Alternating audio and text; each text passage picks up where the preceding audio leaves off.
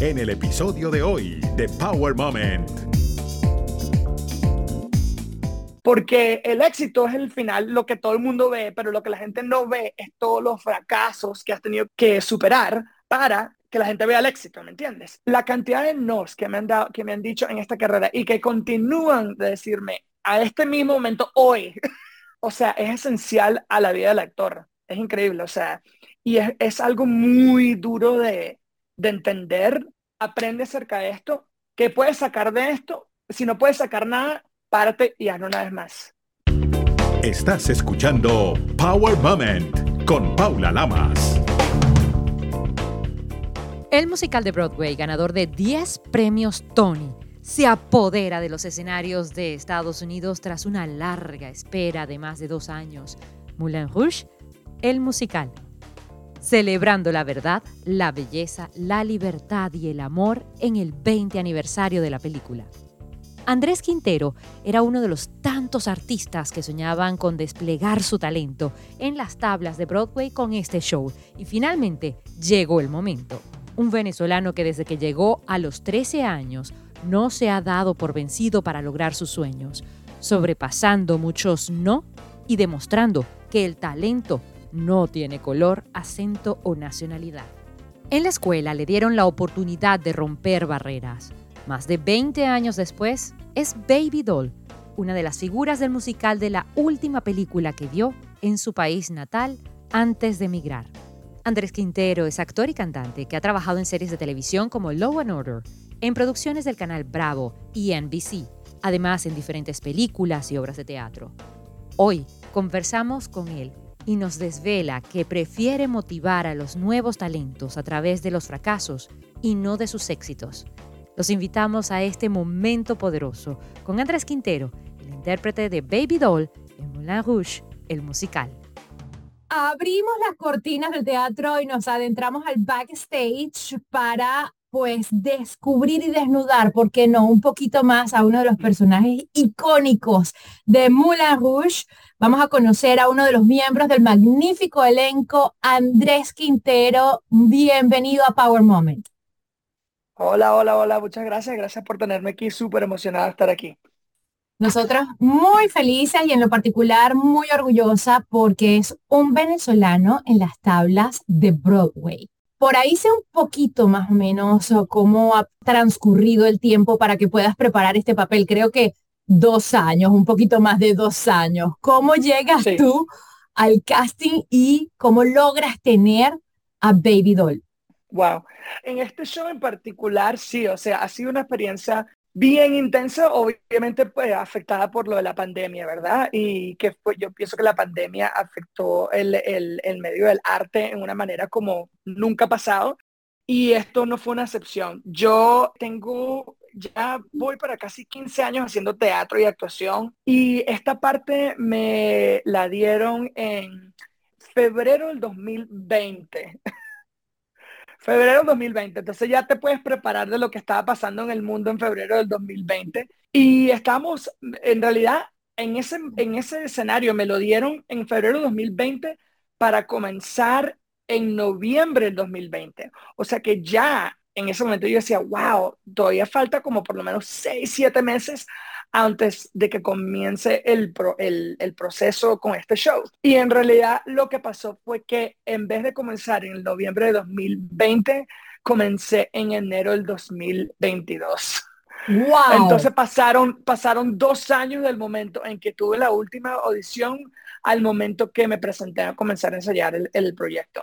Fue, I mean, dos años. En dos años creo que tenías más que preparado, sin duda alguna, el personaje. ¿Cómo lo hiciste? 100%, 100%. O sea, yo pienso que, aparte que fueron los dos años durante la pandemia donde si eres actor y sobre todo actor de, de, de teatro, las tablas, no había industria, ¿me entiendes? O sea, no, no, la industria no existió por casi un año y medio. Y después del año y medio, poco a poco comenzó a surgir una vez más pero sí, o sea, yo pasé los dos años así como que, ok, estoy listo. tuve la oportunidad de trabajar en otros proyectos antes de, antes de comenzar los dos años y un proyecto increíble también que, que, que es muy, ¿cómo es que se llama? Muy cercano a mi corazón. Pero sí, pues estaba listo por esos dos años y, y, ya vamos a casi un año desde que comenzó el proyecto. De hecho, este es uh, una obra muy importante que ha pues catapultado, digamos de alguna manera, una película que realizaron un australiano, para ser específico, eh, hace más de 20 años. Y tú, coincidencia o no, tienes justamente ese tiempo aquí en Estados Unidos. Para ti, ¿qué te ha dejado hasta este momento el personaje de Baby Doll y como latino, como inmigrante, cómo llegas a combinar estos dos mundos que también te tocan ahora? Pero espérate, pues tengo una historia que es muy buena. la película de Moulin Rouge, la película que es la, película del, show que estamos haciendo ahorita es basado, fue la última película que yo vi en Venezuela y la vi en el teatro, el teatro de cine del centro comercial Santa Fe donde vivía y la vi creo que dos semanas antes de que nos mudáramos de Venezuela a los Estados Unidos. Me acuerdo exactamente que fue la última película que vi en el cine en Venezuela y aparte de que no, me impactó como película, obviamente con proyecto, fue, tú sabes cuando sobre todo uno como inmigrante siempre tiene como memorias, sobre todo muy eh, marcadas del momento en cuando te mudas de los Estados Unidos algo, o las, o, las últimas memorias que tienes en, en, tu país. Yo me fui a Venezuela cuando tenía 13 años, entonces, aunque me fui joven, me fui, eh, había experimentado eh, Venezuela y Caracas mucho, o sea, gran parte de lo que yo hago de actor también comenzó en Venezuela. Mi papá es ese tipo de venezolano que es orgulloso venezolano, o sea, que tiene el, en, el, en, el, en el camión del, del, carro tiene un furruco, tiene, una, tiene el cuatro, tiene todo. Y creciendo en Venezuela, durante los tres años que, que yo vivía allá, em, mi papá pues nos expuso a todo en, Caracas y en Venezuela. O sea, visitamos todas partes de Venezuela y mi mundo, mi, afición por el arte comenzó en Venezuela, yendo al Teresa Carreño, yendo a la Universidad, Central, yendo al, Palacio de las Artes, viendo el festival de, que ponían en la calle fuera del Teatro Teresa Carreño, este, o sea, todo. Entonces, esa fue la última película que yo vi en Venezuela y me impactó como película y después me recuerdo porque fue el verano en el que me, mudó a los, me mudé a los Estados Unidos. Después me volví aficionado con la película. Me acuerdo que fue el primer DVD que compré cuando llegué a, a los Estados Unidos. Mi primer año que vivía en los Estados Unidos, como primer año, estaba aprendiendo la lengua y tampoco tenía muchos amigos y todos los días que llegaba del colegio ponía ese DVD. Si tú conoces a Andrés Quintero, sobre todo si conoces a Andrés Quintero cuando se mudó aquí, te dicen, la, película favorita de Andrés Quintero es Moulin Rouge. Entonces, eso fue una, una, una, como te digo, el arte es para, para nosotros un escape, ¿verdad? Y obviamente el, el, primer año de transición de inmigrante y inmigrante latino en un país es muy duro. Y para mí esa película fue el escape de todas las cosas duras que estábamos pasando. Me acuerdo que nos mudamos a un apartamento donde yo dormía en la sala porque no teníamos dinero para tener un, apartamento con dos cuartos y en la sala siempre veía en la noche la película. Y después que comienzo a hacer teatro, escucho que el, proyecto va a salir, pero como yo sabía la película tan bien, sabía que en realidad no había una parte para mí. Porque al parte, el personaje de Baby Doll que yo estoy haciendo en, la obra es un personaje nuevo que ha sido añadido a al show de Moulin Rouge, que no existe en la película. Entonces, cuando yo voy a ver el show en Broadway como espectador, hace en el, en el 2019, estaba haciendo otro show de Broadway y me, di me dieron la noche libre. Dije, quiero ir a ver a Moulin Rouge porque soy fan y este es un show que es una historia que es muy importante para mí. Cuando vi la obra dije, dije, eh, existe esa, esa parte, la puedo hacer yo. Inmediatamente llamé a mi gente y le dije, quiero audicionar para esto, para el futuro de esta parte. Eso fue en octubre del 2019 y en febrero del 2020 me habían dado la parte.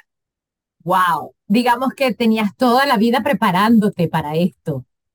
Ha sido una de las cosas de mi vida que ha sido completa, o sea, sabes cuando tú haces algo que tú dices, envisioné esto, lo vi, lo he tenido, se me olvidó porque uno se le olvidan las cosas y de repente me acuerdo que cuando abrimos en, en Chicago eh, el pasado, la primavera pasada, el 2022, eh, todos recibimos una botella de champaña de Baz Luhrmann, que es el creador de, de Moulin Rouge. Me saca las lágrimas porque definitivamente, y, me acuerdo que era la noche que estábamos viendo Moulin Rouge y en mi, en mi dressing room hay flores y eso, y una botella de Baz Luhrmann, con un mensaje diciendo, felicitaciones Andrés, ¿cómo es que se llama? No puedo ver el show en Chicago, pero lo veré en Los Ángeles. Y llamé a mi mamá y a mi papá llorando y diciendo, nunca en mi vida pensé yo que desde el cine de Santa Fe, viendo la película, 20 años después de estar en Chicago con una botella de Baz Luhrmann felicitándome que, abriendo, que iba a abrir Moulin Rouge como un personaje de Moulin Rouge. Se me pone la piel de gallina. Porque es, como tú muy bien dices, es de repente cuando envisionas algo que dices, la vida y el universo se confabula para que lo hagas. Tú has pasado por un montón de series de televisión, de obras de teatro, de readings, pero esto, digamos que ha sido lo más importante para ti, de alguna manera. Ahora bien, ¿qué crees tú que le hizo clic cuando hiciste ese casting a esas personas que estaban delante de ti y dijeron, esta es la persona que necesitamos, este es, este es el talento que necesitamos? Eh, yo pienso que es el, eh, yo como fan de la película, y como fan de la historia del Moulin Rouge, de la historia del, lugar verdadero, yo siempre entendí el mundo del Moulin Rouge. Y pienso que algo que el show ha creado, que ha, creado el director de nosotros que se ganó el Tony por haber creado lo que ganó, eh, es que él entendió desde el comienzo el mundo de Moulin Rouge, ¿me entiendes? El mundo de Moulin Rouge, hay que entender que Moulin Rouge es una película y una obra que está basada en un lugar que existe en realidad, que todavía existe, que abrió en 1889 y que fue un lugar donde pasaron cosas, o sea, las cosas que pasaban en el Moulin Rouge nunca más han pasado y fueron cosas que pasaron que fueron completamente avanzadas de lo que estaba pasando en el momento en ese mundo, ¿me entiendes? Lugar que todavía existe en París. Que todavía existe en París. Icónico y, y, el que no pise París y no pase por ahí no fue a París. Y obviamente lo que el Moulin Rouge es ahora es completamente lo que era en el momento cuando comenzó, pero lo que era en el momento cuando comenzó era un momento, era un lugar donde se iba la gente rica, la gente pobre, la gente se emborrachaba, tomaban, o sea, todas las cosas lo que pasaban, podías encontrarte con Picasso, con Van Gogh, con esa, era, queda Montmartre, en el vecindario de Montmartre de París. Era un lugar donde toda esta gente, todos estos artistas se encontraron y pasaron muchas cosas eh, alocadas que no existen más, ¿me entiendes? Entonces, el director siempre entendió eso y yo pienso que yo también entendí el mundo de Moulin Rouge. Entonces, cuando yo me presenté a las audiciones, tenía un conocimiento y una, un sentido del mundo que teníamos que crear muy claro. Y ese, ese es trabajo que uno hace antes de presentarse a la audición y es trabajo que cuando tú estás diciendo las líneas, cuando estás cantando la música, o sea, yo, mi personaje es una prostituta, yo soy una prostituta, ¿me entiendes? Es lo que es, lo que es el personaje, porque el Moulin Rouge era un prostíbulo, ¿me entiendes? Entonces, el entender la sensualidad, el entender que lo que, lo que mi personaje es lo primero que ves en el escenario con otras tres, otras, tres, otras tres chicas. Y el rol de nosotros es de invitar a la audiencia, al mundo del Moulin Rouge. Literalmente la canción se llama Welcome to the Moulin Rouge, bienvenido al Moulin Rouge. Y somos nosotros tres, nosotros cuatro, invitando al mundo a través de la sensualidad de lo que era el Moulin Rouge al mundo que existía en 1899 en París. Eso fue lo que creo que yo a mí me hizo eh, eh, obtener la parte. Fue que tuve un sentido muy claro del mundo que estábamos tratando de crear con la obra. Estás escuchando Power Moment con Paula Lamas. Antes de continuar, un consejo poderoso. Semana del 11 de diciembre. Hola Power amigos, esta semana Mercurio y Venus están en el práctico signo de Capricornio, haciendo muy fácil poder ver cuáles son nuestros objetivos y establecer los pasos para llegar a él. Las conversaciones pueden tornarse un poco directas, quizás incómodas, pero es necesario para poder tener claridad y saber exactamente dónde estamos parados. Hay también una búsqueda de brillar, de mostrar tu lado creativo. No te detengas. Si quieres saber más, me puedes encontrar en arroba el. Y este fue un sí muy grande, me imagino, para ti. Fue una aceptación cuando te dijeron, eres la persona indicada que, que mm, yo no sé, pero me imagino que tu felicidad no entraba en el cuerpo después de todo lo que nos estás contando. Y por eso mismo te pregunto, ¿sabes cuántas veces te dijeron que no como talento? ¿Cuántas veces te dijeron que no tenías talento? ¿Te acuerdas quiénes fueron esas personas? Es muy cómico porque em, hace como dos semanas estábamos haciendo el show en Los Ángeles y me dio, eh, me dio COVID, eh, covina, como lo llamo yo, me dio la covina, y eh, no pude hacer el show por una semana y media. Y recibí un mensaje de una muchacha venezolana que está estudiando teatro en Los Ángeles. Y me dijo, te vine a ver porque sabía que estabas aquí, pero no te pude ver. Entonces yo le dije, ¿sabes qué? Y quería practicar contigo porque soy, tengo 20 años y quiero hacer lo que tú estás haciendo. Me dice, me gustaría practicar contigo. Yo le digo, llámame, vamos a, vamos a hablar acerca de eso. Hablamos con por una hora y media, ella, o sea, yo, eh, eh, como te digo, yo tengo 35 años, eh, comencé profesionalmente cuando tenía 20, la edad que ella tiene cuando está terminando su colegio. Y hablé con ella mucho acerca de la carrera y lo que me impactó es que cada vez que yo hablo a la gente acerca de, lo, de mi carrera los últimos 15 años, hablo más que todo de los fracasos que he tenido y más que todo de, y más que todo los nos que me han dicho, porque la realidad es que 85% de las oportunidades a las que tú te enfrentas en estas carreras no van, no te van a ir a la manera a la que tú quieras. Eh, yo diría que sería mentira, 90% de, la, de las cosas que te vas a ir. Entonces, yo le estaba diciendo a ella, a mí me gusta enseñar a la gente a través de mis fracasos, no a través de, mis, de mis éxitos. Porque el éxito es el final, lo que todo el mundo ve, pero lo que la gente no ve es todos los fracasos que has tenido que, que, que superar para que la gente vea el éxito, ¿me entiendes? La cantidad de nos que me han dado, que me han dicho en esta carrera y que continúan de decirme a este mismo momento hoy que estoy diseñando por otro proyecto y ya me dijeron, no, te, te chopearon, ya te quitaron, no lo vas a hacer más. Es, o sea, es esencial a la vida del actor es increíble, o sea, y es, algo muy duro de, entender, es algo que nunca se vuelve más fácil, es algo que lo único que tú puedes hacer es entenderlo y seguir. Porque sí te enseñan a preparar un personaje, pero no te enseñan a cómo sentirte o cómo manejar esa situación cuando no te escogen.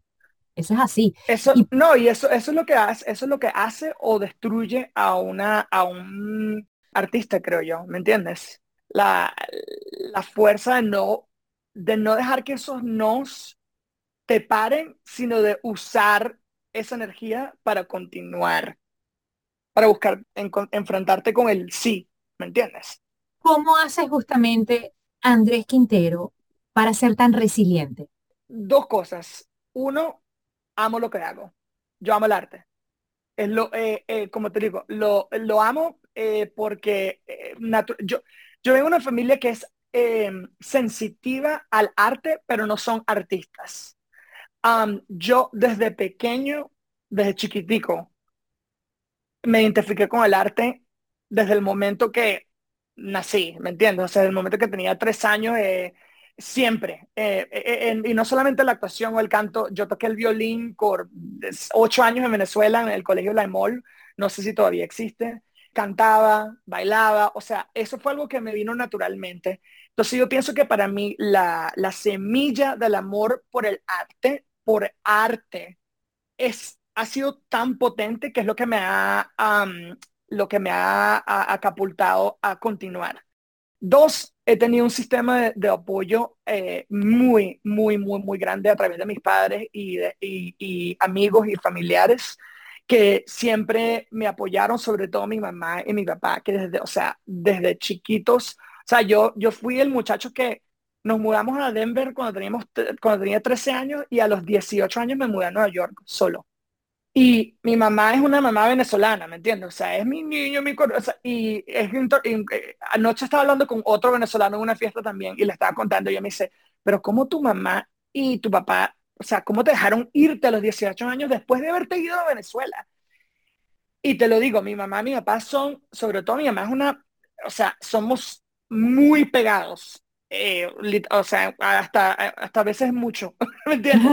No, sé cómo lo hizo, pero lo hicieron y lo, lo único que puedo pensar es que ellos sabían que yo amaba esto y que era la cosa correcta que tenía que hacer y que si me habían traído a este país era por este tipo de oportunidades y que porque eres, hicieran duras tenía que continuar.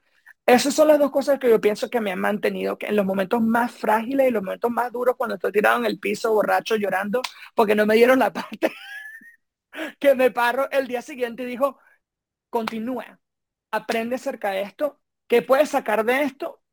Si no puedes sacar nada, párate y hazlo una vez más. Eso es lo más bonito, que puedes pararte y seguir adelante, que las cosas no se terminan allí, que siempre hay una esperanza, que siempre hay otro proyecto, otra cosa por hacer. Es una industria a veces un poco ingrata y es una carrera muy difícil, pero hay que tener esa piel curada, hay que uno mismo darse el empuje y el empeño y creo que es importante que eso también se transmita a otras personas que de repente están justamente o escuchando esta entrevista o de repente en una situación similar, que sepan que sí se puede, que se puede y que hay que ir enfocadito hacia adelante y hay que prepararse, porque pueden tener talento, pero hay que pulirlo, porque el talento bruto, bruto así, solito, no va para ningún lado. Y si yo te digo, por ejemplo, entre el teatro, el cine y la televisión, ¿con cuál te quedas? ¿Cuál te apasiona más? Wow, te digo que depende en, la etapa donde estoy en mi vida. Eh, eh, ahorita, ahorita que he hecho teatro, ya tengo el show, ya tengo haciendo el show por casi un año, quiero hacer, quiero regresar a la televisión. Em, pero al final del día, no hay nada más gratificante y más em, que te dé más gratitud que ver a una audiencia en vivo todas las noches y ver las caras de las personas impactadas por lo que están viendo en, en vivo. Entonces pienso que eso no, eso es el, el, cine y la televisión, o sea, hay cosas diferentes que uno puede sacar de eso, la experiencia de de, involucrarse en un papel completamente, pero todo pasa detrás de una, de una, ¿cómo es que se llama? De una cortina, ¿me entiendes? O de una producción. En el teatro es en vivo, entonces las cosas buenas, las cosas malas que pasaste en el día te afectan lo que está pasando en el día. O, o viceversa, yo puedo tener días, es un trabajo duro, es un trabajo muy duro. Em, yo tengo muchos días donde digo, no sé cómo voy a hacer este show. ¿Entiendes? O sea, no sé dónde voy a sacar la energía porque por el estado del mundo, porque estoy cansado, por eso. Entonces, hay tantas veces que he comenzado a hacer el show diciendo, bueno, vamos a hacer el show. Y volteo y comienzo el show y veo a una sola cara en la audiencia, una persona así como que, o sea, como si estuvieran viendo algo que nunca en su vida han visto. Y en ese momento digo, es muy poderoso. O sea, lo que yo estoy sintiendo en ese momento no se compara con lo que esa persona está sintiendo. Entonces, la, la energía, el, cambio de energía entre la audiencia y el elenco en una obra de teatro de este estilo es muy impactante, o sea, es, muy poderoso. Entonces, creo que, ya te dije, me dice, creo que el teatro al final del día es muy, es algo que prefiero más, sí. Ustedes tienen, de hecho, unas coreografías electrizantes, explosivas, súper energéticas y, y es muy divertido en general. Y acabas de utilizar una palabra clave, poderoso. En este show que se llama Power Moment, que es el, el momento poderoso, ¿cuál ha sido tu momento poderoso para llegar a donde estás? ¿O cuál ha sido la persona que te ha dado ese empujón que tú crees que te ha marcado para llegar a donde estás? Oh, sí, eh, ya hablé de ellos, mi mamá, mi papá, 100%, sí, eh, 100%, o sea, mi mamá, mi papá. ¿Y el eh, momento poderoso? Yo pienso que no, no, no pienso que el momento poderoso, pero la yo pienso que las acciones poderosas del el apoyo incondicional a lo que yo quiero hacer, el, el poder, estoy hablando de mis padres, el poder bloquear los sentimientos de padre que un, que, que un padre puede sentir acerca de un hijo cuando deciden ir una, eh, deciden volver una, una profesión que es tan eh, impredecible y bloquear eso y simplemente enfocarse en ah, voy a apoyar a mi hijo, mm, sea lo que sea, eso para mí es una acción tan poderosa y la combinación de esas, de esas acciones para mí es como te digo, es la gasolina más más, más, más, más, más potente que, que, que, que yo he podido tener en mi vida. Son hermosas tus palabras y creo que justamente tus padres, para ellos lo más poderoso es pensar en tu bienestar y por eso han podido de alguna manera transmitirte toda esa maravilla que acabas de explicar. Este es el perfecto escape para todo lo que hemos pasado durante estos dos años. Moulin nos va a transportar a París, nos va a transportar a un mundo alocado, como tú dijiste, donde eh, ocurría cualquier cantidad de cosas que estaban prohibidas en ese momento, que no, que no se pensaba que se podría realizar. Y digamos que el Cancan se va a apoderar de Seattle. Sí. ¿Cuál crees tú o qué le dices tú a la audiencia que se va a encontrar o que tiene que estar preparada para esa noche de Moulin Rouge? Primero, yo les digo que se vayan a una buena cena antes y que se tomen una botella de vino con, con la gente que vayan a ver el show. ¿Ok? Una botella de champán. Como te digo, tengo 15 años haciendo, siendo actor profesional y tengo toda mi vida viendo teatro y cine y televisión. Cuando yo vi este musical por la primera vez, que te dije en, en agosto del 2019, sabiendo la historia, sabiendo la película, he visto por lo menos mil obras de Broadway. Las he visto todas, porque si tengo amigos en la yo quiero decir que existen por lo menos tres noches en el teatro que yo me acuerdo exactamente lo que estaba sintiendo. Número una fue cuando yo vi a Moulin Rouge es impactante. Es la única manera en la que lo puedo, o sea, el diseño de las luces, el diseño de la música, el hecho que estamos cantando música popular que la mayoría de la gente va a saber, la historia de los personajes, el talento que vas a ver en el escenario. O sea, es literalmente, es un, hay gente, yo tengo amigos que lo, que, lo han, que lo han describido como un trip de drogas. o, sea, dije, o sea, ¿qué pasó? O sea, fue porque es, eh, como el nombre de tu podcast, es poderoso y explosivo. Del momento que el show comienza, cuando me vas a ver a mí, explota. O sea, explota y termina de explotar dos horas y 45 minutos después del show. Entonces yo pienso que lo, lo que, lo que las audiencias de Seattle se tienen que preparar es una noche, pero de rumba. Por eso que digo, la mejor manera es échate una cenita, échate dos, tres, cuatro copas de vino antes y después prepara. No es una, esto no es, eh, no es, el fantasma de la ópera, esto no es Shakespeare, esto no es una obra donde te vas a sentar con las, las piernas cruzadas leyendo. Esta es una obra donde vas a rumbear. es la única manera que explicártela. Y lo vas a ver, porque la gente, ya la, la, gente, los fanáticos del show, se presentan vestidos como la, como, eh, como, como, con el cancán, se están vestidos con los vestidos rostros. Es una celebración completamente. Una rumba es lo que tienen, lo que van a, lo que van a participar. Y una cosa hay que recordarle a la gente cuando vaya al teatro es que no se lleven el playbill o el programa. El programa no se lleva, no es un souvenir de la obra. Ahí hay una tiendita para eso. Justamente en el programa aparece Andrés Quintero, Caracas, Venezuela. ¿Qué piensas sobre la gente que va a abrir ese programa y va a ver justamente tu raíz? Te digo que en cualquier cosa que, que yo haga, que yo he hecho, lo primero que vas a ver siempre es originalmente de Caracas, Venezuela. Uno, porque yo no tuve eso creciendo. No tuve la oportunidad de nunca ver a una persona como yo en el escenario. Y después de, después de que he tenido tantos nos y he tenido tan, he, hecho esta, profesión por tanto tiempo, me he dado cuenta de qué importante la representación es, de ver a gente que luce como tú, eh, de ver latinos, nuevamente no solamente ver latinos, pero ver latinos que son indios, que son gay, que son venezolanos, que son inmigrantes, que fueron indocumentados en el escenario al frente. Entonces, para mí siempre es, soy de Caracas, Venezuela. Ahí es donde yo comienzo siempre. Y lo hago porque quiero que la gente sepa dónde vengo, lo que tuve que pasar para estar acá. Y también quiero que un venezolano, un latino que luce como yo, que, que, que es de chiquitico de 5 o 6, diga, él lo hizo, lo puedo hacer yo también. ¿Me entiendes? Esa es la razón por la que lo hago, porque yo nunca lo tuve y pienso que si lo hubiese tenido, pienso que mi viaje pues, puede haber sido un poco más fácil. Entonces lo hago para pasar la energía, para que, se, para que el viaje de la, de la generación que viene después de mí sea un poquito más fácil de lo que tuvo que ser yo.